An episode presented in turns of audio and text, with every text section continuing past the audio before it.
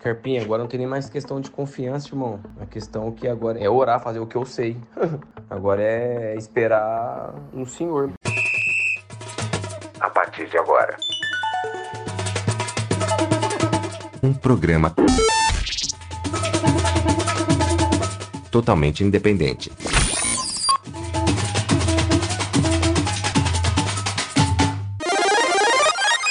Comunicampo. Aqui se fala futebol. Aqui se fala Futebol Comunicampo, podcast mais uma vez no ar e você já sabe, né? Jornalismo independente com comunicadores profissionais passa por aqui na sua plataforma de áudio preferida. Não esqueça de classificar com mais de mil estrelas aí este podcast. Quem vos fala, Klaus Simões, na apresentação de hoje, com meus queridíssimos jornalistas Nicolas Killing e Gabriel Tuma. Nicolas Killing, seja bem-vindo aqui a mais uma edição do Comunicampo Podcast e eu já começo com o seu destaque, que foi o jogo que você assistiu no final de semana da gravação deste programa. Bom dia, boa tarde, boa noite ao ouvinte deste podcast e também a Gabriel Tuma e Klaus Simões. Eu assisti Corinthians e Ituano, assisti um pouco também de Palmeiras e São Bernardo, falar um pouquinho do, do Palmeiras que tá classificado já, vai pegar o Ituano. O Palmeiras tá jogando mal demais, viu? É, não sei se é culpa do Abel, a torcida andou reclamando um pouco da administração do Palmeiras, cobrando, dizendo que não ligava se perdesse no Paulista, mas que o Campeonato Brasileiro e a Libertadores são obsessões, como diz propriamente a música. Mas é, o Palmeiras fez um jogo razoável. O Palmeiras sempre acha um gol, é impressionante a, a qualidade de posicionamento do Rony, mesmo sendo muito menor que os zagueiros. E vai pegar o Ituano, que ganhou um Corinthians completamente desmantelado sem o Renato Augusto. E o Ituano jogando aí, é, infelizmente, pelo Jean, que é um goleiro que muito jovem faleceu, jogando pela qualidade do, do jogador. E agora quem paga barato no ingresso, quem é feliz com 15 de Piracicaba. É ele, Gabriel Tuma, seja bem-vindo ao seu primeiro Comunicando Podcast no novo formato. Eu queria que o senhor já deixasse seu destaque. Qual jogo o senhor assistiu no final de semana desta gravação? Bom dia, boa tarde, boa noite, bom momento para você que acompanha o Comunicampo Podcast primeira vez que eu faço essa entradinha por aqui, se não me engano. O jogo que eu assisti no final de semana, assisti alguns jogos, né? É, mas o que eu assisti por inteiro foi Atlético Mineiro e Atletique de São João del Rei. Um jogo lazarento para dizer o mínimo. O time do Atlético batendo demais. A equipe do Galo, com sua falta de qualidade de Eduardo Cudê, entrou com o time reserva, né? Aquela coisa que a gente sabe, o time reserva do Galo não é bom desde sempre. Acho que nem quando ganhou Libertadores e Copa do Brasil o time reserva era bom, mas foi uma das piores partidas do Galo que eu já vi nos últimos cinco anos, incluindo 2019 que o Galo quase caiu. Tem que abrir o olho para o jogo de volta, tem que abrir o olho para a final né, do, do Mineiro, caso passe pelo Atlético. E assisti, né, dei algumas pinceladas, aí não consegui assistir por completo ao jogo do Cruzeiro contra o América, a vitória do América, jogando em Sete Lagoas, mando do Cruzeiro, e aos jogos da Série A2 do Campeonato Paulista para ver aí o fechamento da fase de grupos, que teve muita ação, muita reviravolta. Foi um troca-troca danado no G8, Cláudio E, infelizmente, meus olhos queimaram ao assistir West Ham enfrentando o Aston Villa 1 a 1 e o West Ham segue firme na busca pela Championship, né? Porque tá quase sendo rebaixado na Premier League. Depois que o Paquetá chegou e não sai do Instagram, o West Ham tá quase na segundona inglesa. E os olhos queimaram também no jogo do Corinthians e depois lá no Comunicampo, o canal que você vai se inscrever agora. Tá ouvindo aí? O aplicativo fecha muito bem que eu sei, mas o áudio continua. Então vai lá no YouTube, dita Comunicampo, que você vai ver um canal de transmissões esportivas com narração alternativa e reverente, mas uma narração muito melhor que quase todos os canais da internet. Então vai lá, se inscreve, não perde tempo e ativa logo esse sininho, deixa de ser besta. Nicolas Killing, Gabriel Tuma, temos as manchetes do episódio de hoje. A final da Libertadores no Brasil, novamente. O São Caetano caiu para a terceira divisão paulista. Os classificados para o mata-mata da 2 e o criptogolpe, William e a sua empresa com Scarpa, o menino Scarpa, mas como o William disse, vamos orar para o dinheiro voltar. Nicolas Kirin, vamos começar então com um assunto é, menos relevante, porque jogador é bilionário. William, naquela empresa que não era autorizada a ter criptomoedas, sediada em Rio Branco, no Acre, também disse que perdeu dinheiro. O Scarpa investiu em criptomoeda e diz que 6 milhões é todo o patrimônio dele. Eu duvido que 6 milhões seja o patrimônio do Scarpa, né? Mas, querendo ou não, ele perdeu um dinheiro legal, fez um BO e o William ainda mandou ele orar. É, Klaus mas é, é, é um tema estranho, né? Porque a gente vê os jogadores hoje em dia tem muito mais informação, né? Então, aquela aquela máxima de que o jogador é burro, não se posiciona, isso não existe mais. Então, isso já não existe há algum tempo, né? É, o Scarpa falou que perdeu metade do patrimônio dele, Klaus Simões. Então, se a gente for pensar, o Scarpa perdeu aí 6,3 milhões e o William perdeu, disse que perdeu, né? 17,5 milhões. A empresa do William tinha parceria com uma outra empresa que afirmava ser juridicamente capaz de fazer essas transações com criptomoedas e que tinha outros ativos que poderiam compor o patrimônio da empresa. E disse que foi vítima de uma outra empresa aí lá dos Estados Unidos que faliu e essa era a intermediadora. Então, você dá dinheiro para uma empresa que dá dinheiro para outra empresa que dá dinheiro para outra empresa e ninguém sabe onde o dinheiro vai parar. Isso é uma vergonha, né? É, o William era amigo do Scarpa, perdeu dinheiro nisso. Existem diversas pessoas no meio. O Mike perdeu dinheiro também nessa transação e é muito é, estranho a gente ver como os jogadores não pensam nisso. E eu creio que vocês devem concordar comigo que essa posição do William de muito amigo estava tirando sarro do Scarpa, né? O William fa falava dando risada. As pessoas, a gente ouve as conversas das pessoas com Scarpa, elas estavam tirando sarro do Scarpa, Gabriel Tuma. Meu posicionamento com relação ao senhor William Bigode é não é não é espaço aqui para dizer o que eu acho deste senhor. Mas é, é o pensamento, né? É, é, o cara mistura religião com criptomoeda, a gente sabe muito bem que tem muita gente que faz com isso, faz isso. É, e ainda mete os, os ditos amigos, né? É, com os amigos desses quem precisa de, de alguém para te passar a perna. Porque, enfim, o. E a resposta, enfim, o, o, jeito como ele debocha do Scarpa é. Não sei. É, é, para mim é um agravante. Aqui eu tenho que tomar cuidado com o, o processinho, que aí o processo não vem só para mim. Mas a forma como eles debocham do Scarpa, o Scarpa é conhecido pelo seu, vamos dizer assim, seu estilo de vida mais moleque e eles pegaram isso e, se dizendo amigo do cara, vão lá e passam a perna no cara em 6 milhões. Né? Tanto que o, tem mensagens do Scarpa pedindo o dinheiro de volta. E aí o dinheiro, né? Nunca mais vai ver esse dinheiro. Lógico que ele vai. 6 milhões de, de reais ele vai reaver fácil jogando na Europa. Mas aqueles 6 milhões que, como disse o Klaus, ele alegou que era todo o patrimônio dele, desapareceu para nunca mais voltar e e é isso. Eu espero que o Williams seja punido, assim como todos os responsáveis pela empresa, porque, é, apesar de tudo, foi um golpe, né? E isso precisa começar a ser punido da forma como compete punir um, um golpe que a gente já está começando a ver aqui no Brasil.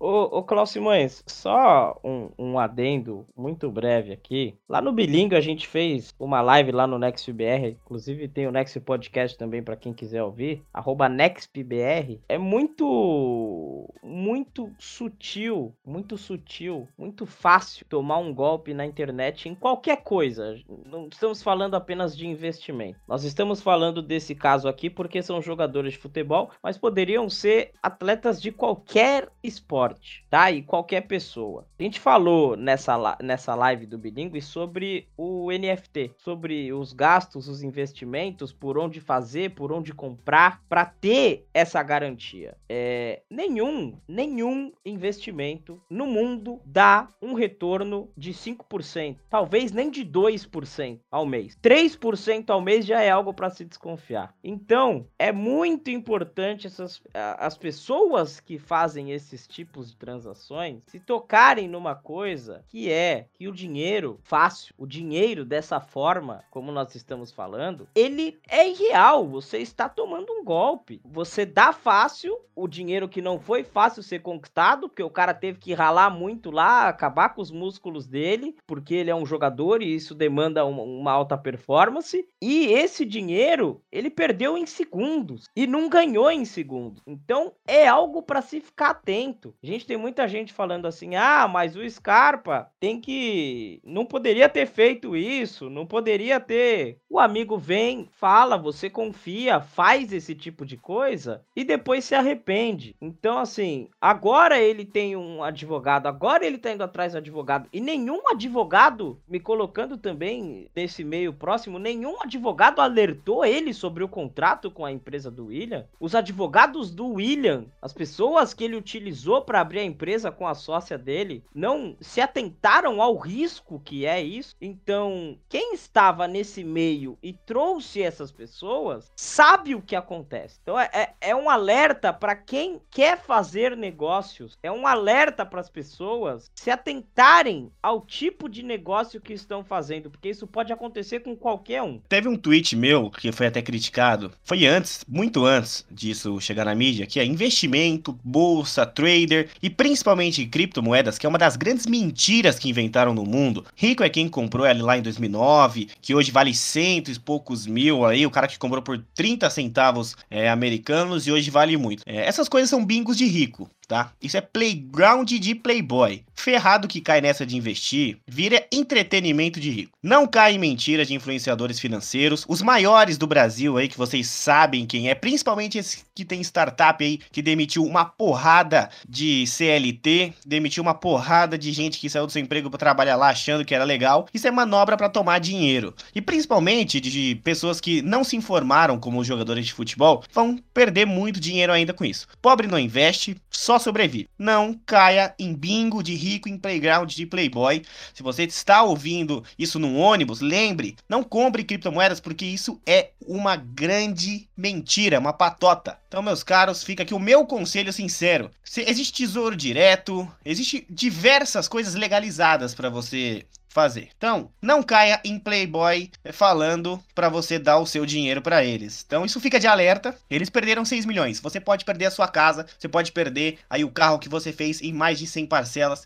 Então, tome cuidado, tá? Pros ricos eu não ligo muito, mas pros pobres eu falo isso, não caia em golpe de influenciador financeiro, nem nessas patotas de criptomoeda, de trader, de bolsa de investimento, pirâmide financeira. Acorde que isso aconteceu com Scarpa, infelizmente mas ele tinha 6 milhões. E você? Pode perder até a sua família. É, Vamos para. Peraí, só fazer um, uma pequena introdução aqui. Uma pequena introdução, não, um comentário. Que também tem que tomar cuidado com a aposta esportiva, tá? Não só com relação a, a você gastar muito dinheiro, achar que você vai ter todo o dinheiro do mundo de retorno por conta da aposta esportiva lá, e aí você aposta errado. Apostar errado é o menor dos problemas. Mas é... Tome cuidado, tenha cuidado. Já diria Michel Temer. Cuide bem do seu dinheiro e não caia em papo desses, desses caras e também não coloque sua casa na pipoquinha bet, porque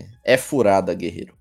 Seguindo, meus caros, vamos para um tema que balançou o futebol paulista, que é um time que já foi um dos grandiosos finalistas da Libertadores, um time que já teve jogadores brilhantes e uma campanha maravilhosa, que já encantou o Brasil, mas hoje vive uma realidade totalmente diferente, né? O São Caetano foi rebaixado para a terceira divisão do futebol paulista, um time que não tem divisão e não terá divisão pelos próximos anos, cai de divisão novamente, tem uma folha salarial apertadíssima que não dá nem 20 mil reais é difícil porque não tem patrocínio. É, tá acabando São Caetano, infelizmente, com seu estádio quase indo a leilão. Não tem patrocinador, tá pagando para fazer as suas próprias camisas, comprando chuteiras pros jogadores. Tá acabando São Caetano, infelizmente, e pode acontecer igual foi com o Paraná Clube. Nicolas Killing, depois Gabriel Tuma, já podem emendar aí. Que triste fim esse do São Caetano, hein? É, é triste o que passa com o São Caetano, porque o São Caetano era, era um da, daqueles clubes empresas que, que tinham apoio da cidade, tinham apoio esportivo, tinha bons jogadores, disputava bons campeonatos, e depois ele foi desleixando, né? Assim como foi o Barueri, assim como aconteceu com outras equipes, assim como a gente tenta ver o Santo André voltando à qualidade. Então, Santo André que já foi campeão de Copa do Brasil em cima do Flamengo. E são, são times próximos. Não é um exemplo que a gente vê com o São Bernardo, por exemplo, né, Cláudio Simões? O São Bernardo, o que estava jogando o Paulistão, o outro está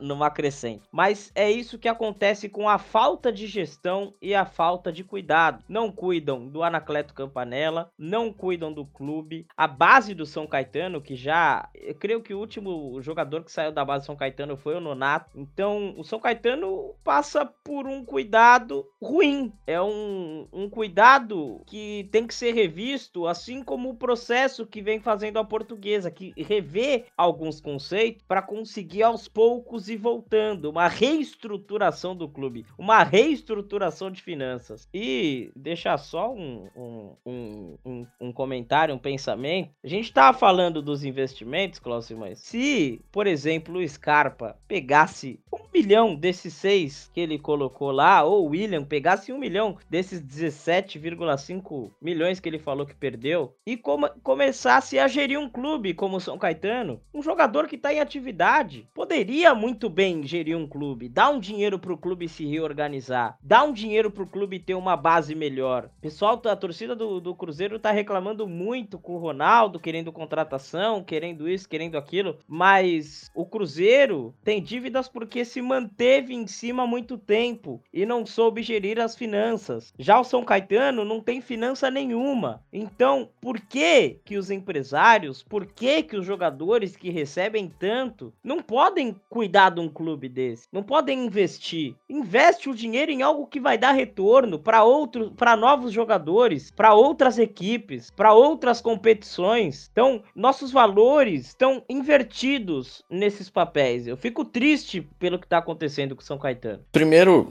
assim, analisando as equipes da Série A2, o São Caetano é uma das que tem a menor, vamos dizer assim, o menor mercado, né? É, o São Caetano, as três que brigaram para cair, vai. O São Caetano, o Lemense e o Monte Azul. São os três que na última rodada estavam brigando ali para ficar na, na Série A2. O Monte Azul venceu né, o, o Lemense e precisava que o São Caetano não vencesse a equipe do Linense. E o Linense acabou vencendo o São Caetano por 2 a 0 o São Caetano acabou caindo. Vamos analisar os três times. O Lemense mudou recentemente para a cidade de Leme. O Lemense era o Atibaia. Então é um time com pouca adesão da torcida. Lógico que você tem uma torcida organizada que acompanha o time, mas é um time com pouco tempo de cidade. Então as pessoas da cidade ainda não conseguiram se apegar ao time. É, tem acho que dois anos que está em Leme, então tem essa dificuldade. Teve uma das menores médias de público da Série A2 e acabou sendo rebaixada em último lugar. Rebaixado em último lugar.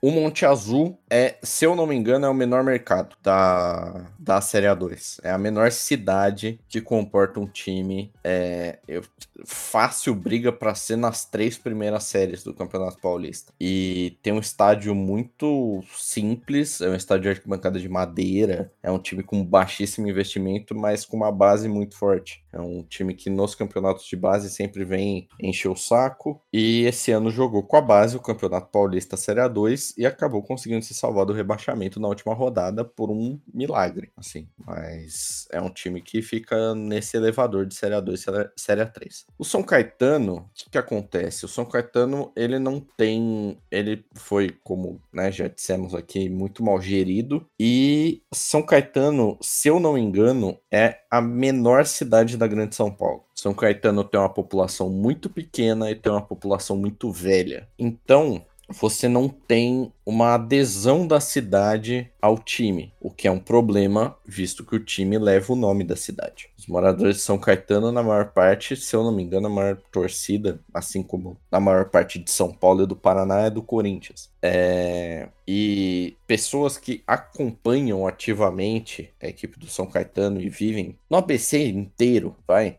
são poucas. É, em jogos decisivos, clássicos do São Caetano, você vê pouquíssimas pessoas no Anacleto Campanella. Então, é um problema que é um time que não tem para onde crescer. É um time que não tem mais investimento da prefeitura. A prefeitura resolveu tirar o dinheiro, diferente do que faz, por exemplo, a prefeitura de Santo André, que segura o time do Santo André na Série A. E é isso, é, é uma briga que não tem como a equipe do São Caetano vencer, porque vai ficar sempre batendo no problema de não tem mercado. Você criar uma torcida no ABC hoje é praticamente impossível. Então, para mim, esse é o grande problema do São Caetano e isso, sem torcida você não tem patrocínio, sem patrocínio você não tem dinheiro, sem torcida você também não tem dinheiro, porque não tem gente comprando ingresso. E aí os problemas crescem, crescem e crescem. E para mim o grande expoente dos problemas do São Caetano é o refletor que no ano passado o ônibus, se eu não me engano, foi do Aldax derrubou um refletor do Anacleto Campanella no início do campeonato e na segunda metade do, da fase de grupos, né, na fase de pontos da Série A2, o refletor ainda estava caído. Então, é isso, não tem dinheiro nem para levantar o refletor.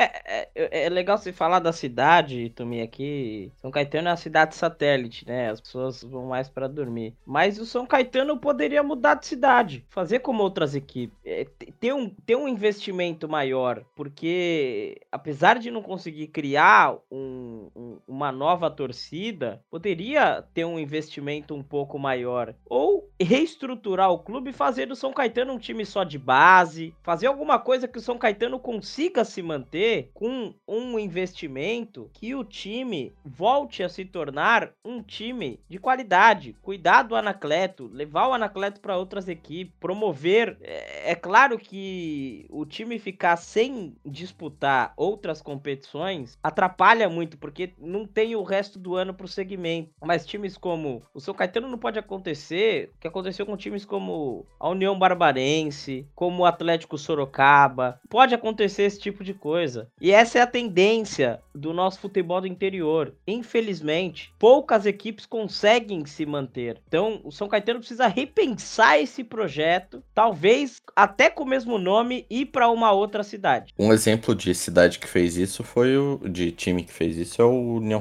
São João de Araras que reformulou a equipe, agora é só uma equipe de base, e estão tentando montar um time para jogar a Bezinha, né, do Paulista, e quem sabe subir, enfim, começar um projeto de fazer um time profissional. Lembrando que ano passado na Copa Paulista, o São Caetano enfrentou o 15 na semifinal do, do, do torneio, né, da Copa Paulista. O Anacleto Campanella não tinha condição de jogo, e não estava tendo jogo, não estava tendo nada, mas não tinha condição. O São Caetano tava mandando o jogo no Bruno José Daniel, em Santo André. Então é descaso. É simplesmente descaso. Coisa que a gente já vai falar um pouquinho mais na, em outro bloco.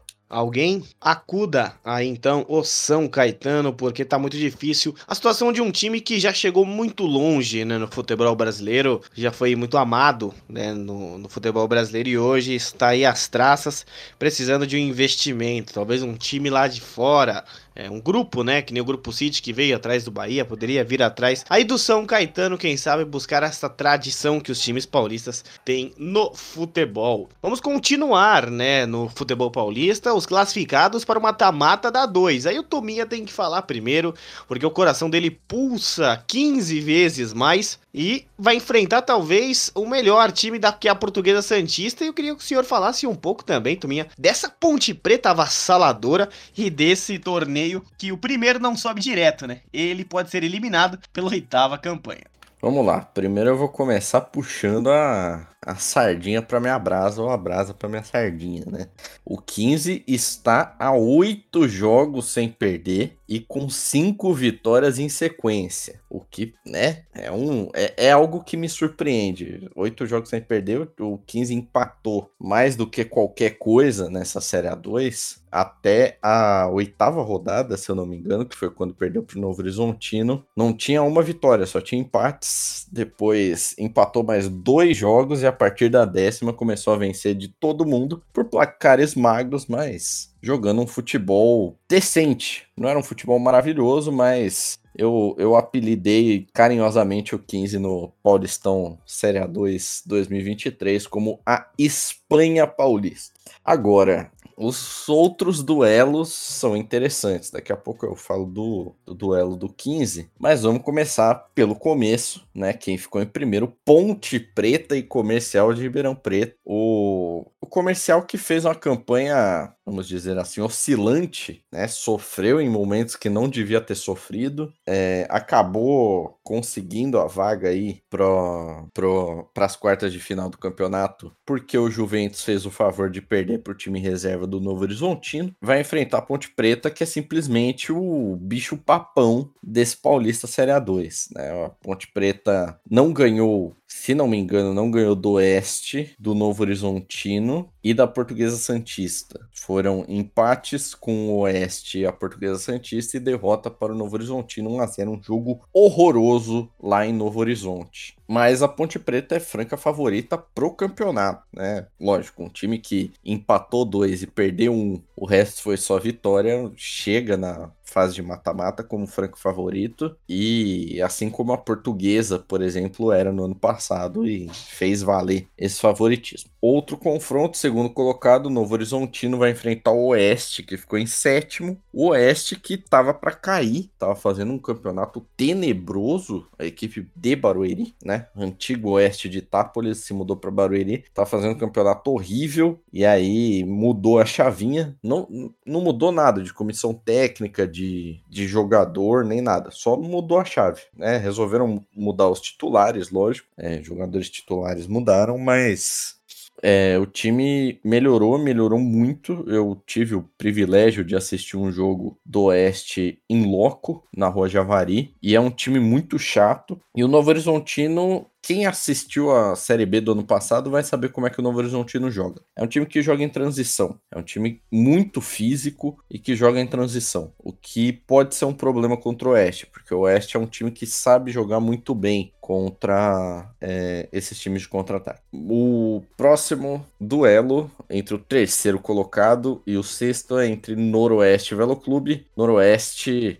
subiu ano passado, vem com investimento grande, né? A equipe de Bauru contra a equipe de Rio Claro. A equipe do Noroeste vem com um investimento muito grande. É, Espera-se aí uma vitória em cima do Velo Clube. O Velo Clube que começou o campeonato quase vencendo a portuguesa, sendo derrotado ali nos últimos instantes da partida e depois foi oscilando, traçou um caminho bem parecido com o do comercial, ganhava jogos difíceis, perdia jogos fáceis, conseguiu essa classificação, né, diferente do rival, é o, o que leva o nome da cidade, o Rio Claro, conseguiu chegar aí nessas quartas de final, mas não é nada favorito, o Noroeste é muito favorito. E agora o duelo mais equilibrado desse Paulista Série A2 quartas de final, que é Portuguesa Santista Abriosa contra o 15, o nosso querido Nhoquim. No começo do campeonato eu apostava que os dois subiriam, né? E agora a gente vai ter um deles ficando pelo caminho. Conhecendo o 15, eu não vou criar expectativa como torcedor. Agora, como jornalista, dá pra ver que é o, é o duelo, assim, até pelo jogo que as, as duas equipes fizeram na fase de pontos, é um jogo equilibradíssimo. A portuguesa, o 15 conseguiu montar uma defesa muito sólida, né? Coisa que estava sofrendo no, no início do campeonato, montou uma defesa fortíssima. A portuguesa é um time que ataca muito bem e ataca muito bem pelo meio do campo, que é uma raridade hoje em dia. Hoje em dia as, as equipes tendem a abrir o jogo, atacar pelos lados. A portuguesa gosta meio,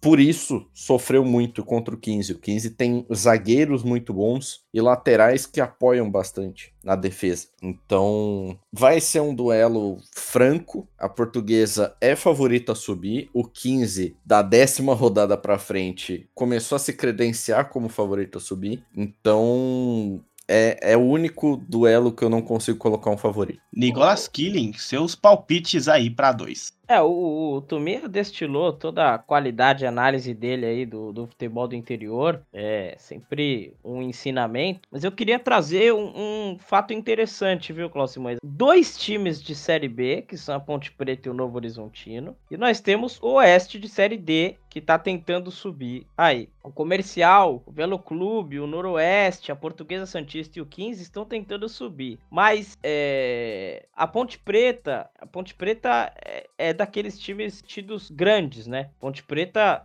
pela história, ao meu ver, assim como o Guarani, é time de Série A. Não tô falando só do Paulistão. O Guarani até Campeonato Brasileiro tem. Mas passa muito disso pelo que a gente sempre fala de estrutura de clube, de projeto, de cuidado. O Novo Horizontino é time que subiu para a Série B e, salvo engano, já tá há duas temporadas na Série B. Então é um time de meio de tabela, é um time que se organiza, é um time que tem um, uma qualidade e consegue ser, como, como tu me diz do time da, da, do Oeste, é um time que consegue ser chato com algumas equipes na Série B. E se continuar num projeto bom assim, não vai demorar muito pro Novo Horizontino subir para a Série A. E digo, não só a Série A do Paulista, a Série A também do, do Campeonato Brasileiro. Então acho que o, a Ponte Preta não vai ter muitas dificuldades com o comercial, mas a Ponte Preta ela cria dificuldade contra ela mesma, né? Então pode ser que o comercial consiga se aproveitar disso nos erros da Ponte Preta. É, eu acho que o Oeste e Novo Horizontino, assim como o 15 Portuguesa Santista, são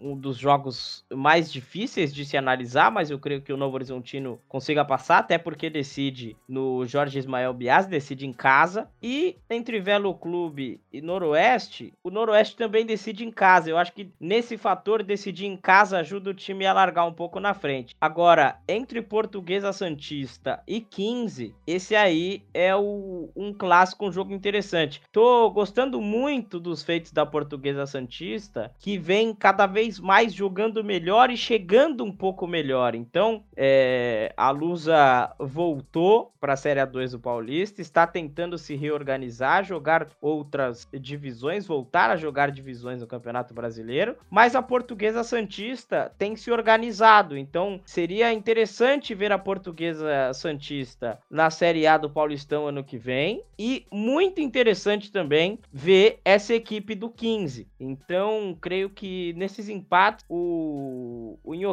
por decidir em casa no Barão do Serra Negra possa largar um pouco na frente. Mas essas oitavas da A2 prometem, viu? E tudo que a gente está falando aqui desses confrontos, daqui um tempo a gente vai relembrar dessas campanhas principalmente. Então, talvez se a Ponte Preta fizer uma boa campanha, bater Novo Horizontino Oeste depois seria um confronto direto e seguir nessa toada, pode ser que na Série B venha muito bem. Então, tudo pra gente analisar o, o resto da temporada, como vai ser a Série B do Novo, Novo Horizontino, como vai ser a Série B da Ponte Preta, vai passar principalmente por esses confrontos, essa subida para a Série A do Paulistão. É, esperamos uma excelente Série A2 que tá muito melhor que a Série A1, né? A Série A2 que foi os primórdios do Comunicampo. Lembro de narrar São Caetano e 15 de Piracicaba. Teve jogo da Portuguesa também. Teve diversos jogos São Bento. Então foi muito legal. É, no início do Comunicampo, alguns anos atrás, com a Série A2. É muito legal esta competição. E agora, meus caros, chegamos ao tema que mais chamou atenção por um outro olhar jornalístico. E é o tema principal do Comunicando Podcast de hoje, que é a final da Libertadores mais uma vez no Brasil. E nós temos diversos estádios de Copa do Mundo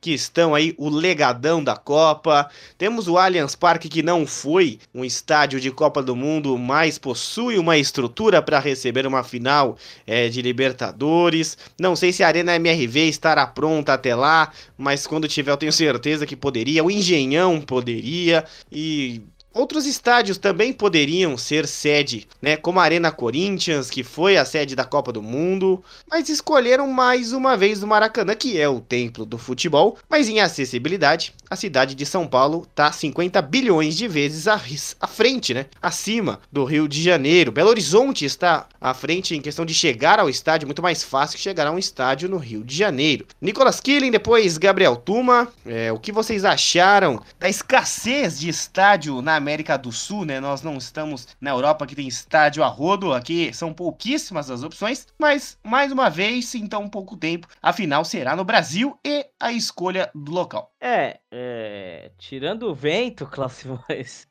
o Maracanã tem uma acústica muito interessante. É, eu acho que nós temos bons estádios na América do Sul. O Monumental o River Plate colocou capacidade agora para mais de 80 mil pessoas. O Maracanã passou por uma reformulação, tá tendo Vasco e Flamengo lá agora, primeiro jogo da semifinal do Carioca. O Mineirão também é um estádio muito bom, já passou por diversas finais de Libertadores. A Arena Corinthians, o estádio do Palmeiras, o Morumbi eu acho que não, porque o Morumbi precisa passar por algumas reformas. A gente tem é, a Arena MRV, não, não, a gente não sabe ainda, mas tem também aqueles estádios da Copa, né? Brasília e, e outras coisas. O Maracanã é um templo do futebol, né, Cláudio? Mas isso é, é inegável. É... Na Copa de 2014, só lembrar um, um fato histórico, né? Na Copa de 2014, o Brasil não fez nenhum jogo no Maracanã. Só jogaria a final no Maracanã. E não teve nenhum jogo antes no Maracanã. Então, foi é, é o planejamento muito mal pensado. O Maracanã havia sido reformado. Então, a Argentina jogou a final no Maracanã e o Brasil não. Então, é, é é, é, triste, né? Depois o Brasil jogou a final da, da Copa América no Maracanã contra a Argentina e acabou perdendo, mas o Maracanã é um estádio emblemático. Talvez para a seleção brasileira não seja tão bom realmente jogar no Maracanã as finais, até porque tem o Maracanaço, né? Que os uruguaios comemoram até hoje. Mas dentre os estádios que nós possuímos na América do Sul, se a gente for pensar, tem o Monumental de Guayaquil, tem o Estádio Centenário lá de Montevidéu, tem alguns outros estádios estádios, como o próprio Monumental que, que eu já disse. E o Brasil, creio que segue realmente sendo o, o grande expoente desses estádios. O Peru também tem um estádio que joga o Esporte Cristal, que joga o Universitário do Peru. Mas não sei se essa final única favorece a América do Sul, porque as passagens são mais caras e crescem o preço, ficam muito mais caras quando se tem competições desse tipo. E acho que a escolha é válida pela quantidade de brasileiros que nós temos nas finais da Libertadores nos últimos anos. Mas para o torcedor, mesmo o brasileiro, é péssimo. É, pegando um pouco o gancho do que o Nicolas falou, vou dizer aqui alguns estádios que podiam receber, né, esse, essa final e depois eu, eu começo minha explanação. Vamos lá, por, por países. O Monumental de Nunes na Argentina, o estádio do, do Racing, o El Cilindro na Argentina também, é um estádio com uma boa capacidade, uma boa estrutura. É, quer ousar fazer um jogo diferente, assim, ah, uma final, né? Sei lá, fazer uma coisa diferente. Bota no Hernando Siles. Hernando Siles é na Lua? É na Lua. É a mais de 2.500 metros de altitude? É, mas tem uma capacidade boa e hoje em dia a gente já evoluiu bastante para a gente não ver mais aqueles problemas todos que os jogadores passavam quando iam jogar na altitude. É, você tem o Atanásio Girardot na Colômbia, tem El Campín na, na Colômbia também, então você tem opções. Dentro do Brasil, Beira Rio, né, o, Arena MRV vai estar tá pronta, o próprio Mineirão, Arena do Corinthians, o Allianz Parque, é, Arena das Dunas, não sei, leva o jogo lá pro Nordeste, Arena Recife, Arena Pernambuco. Então, o que não faltam são estádios. Como vocês disseram, o Maracanã é o templo do futebol, mas eu acho que falta, sabe, falta rodar mais. É, o, a final, a última final do Maracanã foi 2020, se eu não me engano. É, então faz pouco tempo, sabe? É, falta, não sei se falta criatividade ou falta vontade por parte da Comembol. O, a final da Sul-Americana vai ser de novo no Monumental de, de Montevideo. Então é isso, vamos ficar rodando só os mesmos três estádios: é, Equador, Brasil e Uruguai. E é isso. Seja o que Deus quiser. Não acho isso correto, não acho isso que isso atende a propósito. Quando escolheram fazer essa final em um jogo só, coisa que fui contrário lá atrás e sou contrário até hoje, é... teriam que ter essa rotação de estádios, sabe? A Champions League teve final no País de Gales. A Champions League faz final na Romênia, sabe? Em qualquer país eles fazem. É... Na Turquia, ia ser na Rússia, se eu não me engano, ano passado e acabou mudando. Então, falta.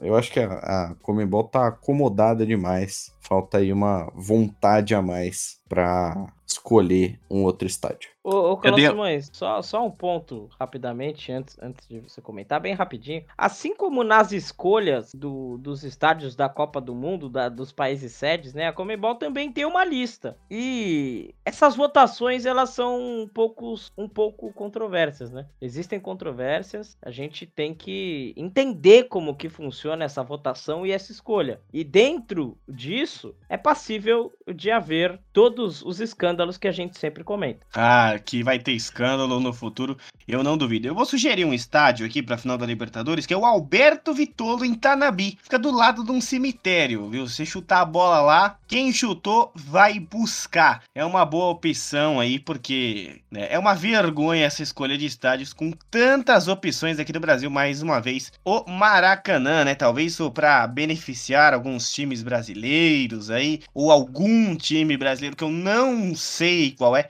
Fica a dúvida. E, meus caros, antes de encerrar, Nicolas Klim pediu a palavra para falar do time do Esporte Clube Corinthians Paulista, que passou um vexame diante de 40 mil pessoas na Neoquímica Arena, sendo eliminado para o Ituano do excelente Jefferson Paulino, que um dia já defendeu as cores do 15 do Tuminha. É, só, só, só para finalizar a lista aí também, a gente tem o Mário, o Mário Camps, né? Que é o, onde joga o Tadieres. Tem a Arena da Baixada. Então, eu acho que se, se, se quiser colocar tecnologia, colocar todo, expor ao mundo toda a qualidade dos estádios da América do Sul, com um estádio antológico, que é a Arena da Baixada, que tem até aquele teto retrátil, é isso que a Libertadores deveria mostrar, entendeu? Eu acho que se é isso que querem chegar, minimamente, nesse, neste nível de Champions League, que afinal será inclusive em Istambul este ano, é, é isso que a gente precisa. Só, eu vou falar rapidamente, Cláudio Simões, antes da gente chegar aí no encerramento, que o senhor Duílio Monteiro Alves disse que vai manter o Fernando Lázaro após ser eliminado para o Ituano. É, o time do Corinthians é extremamente dependente do Renato Augusto, não consegue jogar sem isso. Ano passado, os jogadores do Corinthians foram extremamente profissionais, porque o que a gente vê de reclamações com, contra o, o senhor Patrício, aquele que não devemos dizer o nome, que é quase que um Lord Voldemort, porque acaba com o futebol e com toda a felicidade do torcedor, é,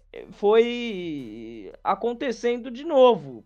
Mas agora com o Lázaro parece que os jogadores não têm vontade. O Corinthians está um pouco passado, como o, senhor já disse, Cláudio Simões, vou até parafrasear o senhor, o Lázaro era analista de desempenho e não, analisava coisa nenhuma. Agora é treinador e não treina coisa nenhuma. Então, é, se a gente tem que falar da eliminação do Corinthians, é muito que bem feita, muito que bem feito o trabalho do Ituano também. Então, a gente espera que sejam revistas algumas coisas e a gente sabe que o Fernando Lázaro está no comando para cortar gastos e pagar outras coisas. Agora, se vai ser pago, a gente não sabe. É, o importante é que a resenha tá em dia e o clima tá bom no vestiário, não interessa, né? O que o torcedor está sentindo. Eu nunca confiei no trabalho do Fernando Lázaro, nunca vou confiar, muito menos no Thiago Largue, né? Que não dá pra entender. Tuminha, o senhor conhece o Thiago Largue de tempos de Galo e o que o senhor pode falar do Ituano, já que você é um analisador aí do futebol do interior.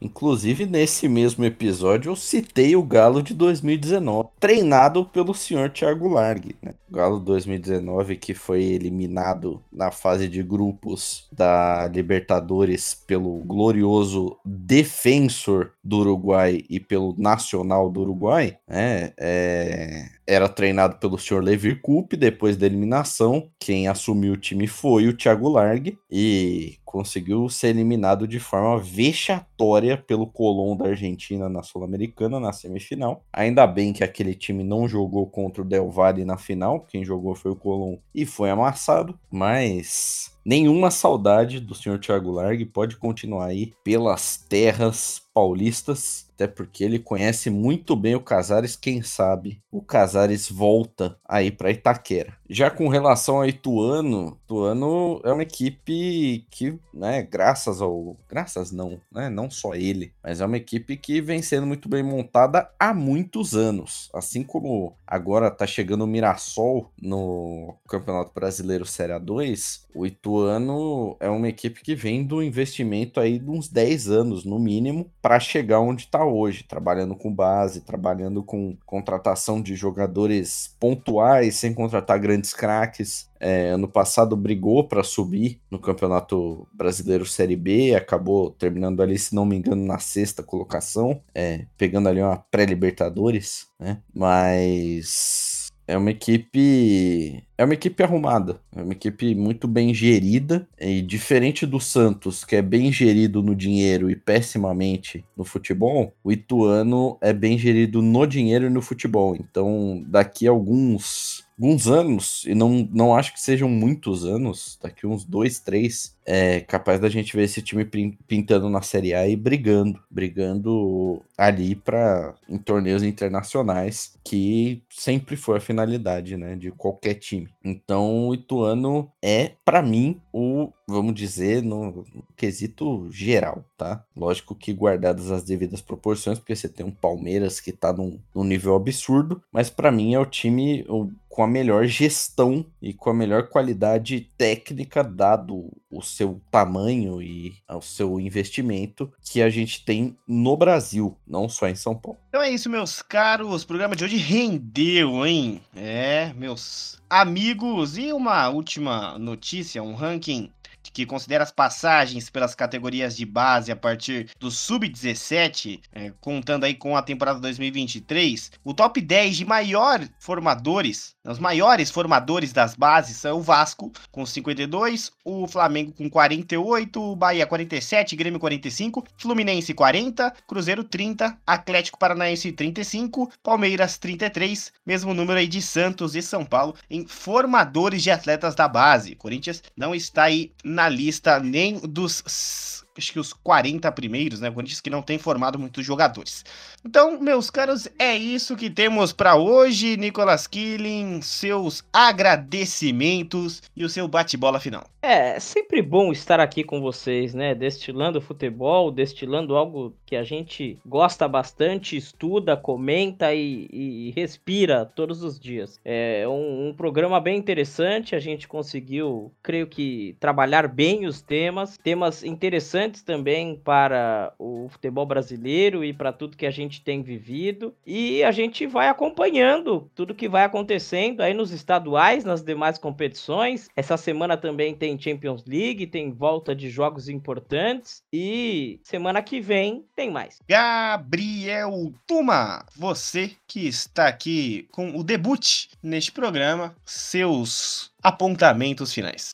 Agradeço demais pelo convite, pela, né, por, pelo, enfim, pela recepção aqui que é sempre maravilhosa, apesar de eu fazer parte aqui da equipe do Comunicampo, é a primeira vez que estou aqui, então está sendo uma chegada muito muito boa e espero que tenhamos mais encontros aqui no seu agregador de podcasts. Muito obrigado, Klaus, muito obrigado, Nicolas. Obrigado a você que ouviu aí mais de uma hora desse papo gostoso e caliente aqui no Comunicampo e até a próxima. Comunicampo, aqui se fala futebol. Lembre-se, se inscreva no canal do Comunicampo no YouTube. Transmissões alternativas e uma narração esportiva do melhor do futebol de todas as competições. Esse ano já teve campeonato é, brasiliense, campeonato mineiro, campeonato paulista. Tem de tudo aí no nosso canal. E no arroba live Comunicampo, L-I-V-E, em live Comunicampo lá no Instagram. Você pode mandar a sua DM se você quiser fazer parte também aqui do Comunicampo como um podcaster, ou um narrador, um repórter, um comentarista esportivo, uma narradora, por que não? Uma comentarista e uma podcaster. Também aqui nós temos espaço para todo mundo. Aqui se fala futebol. Vamos ficando por aqui, mas na Série A1. Até a próxima semana.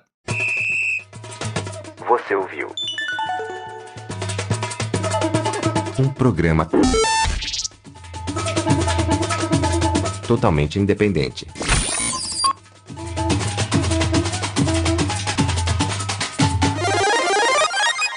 Comunicampo. Aqui se fala futebol.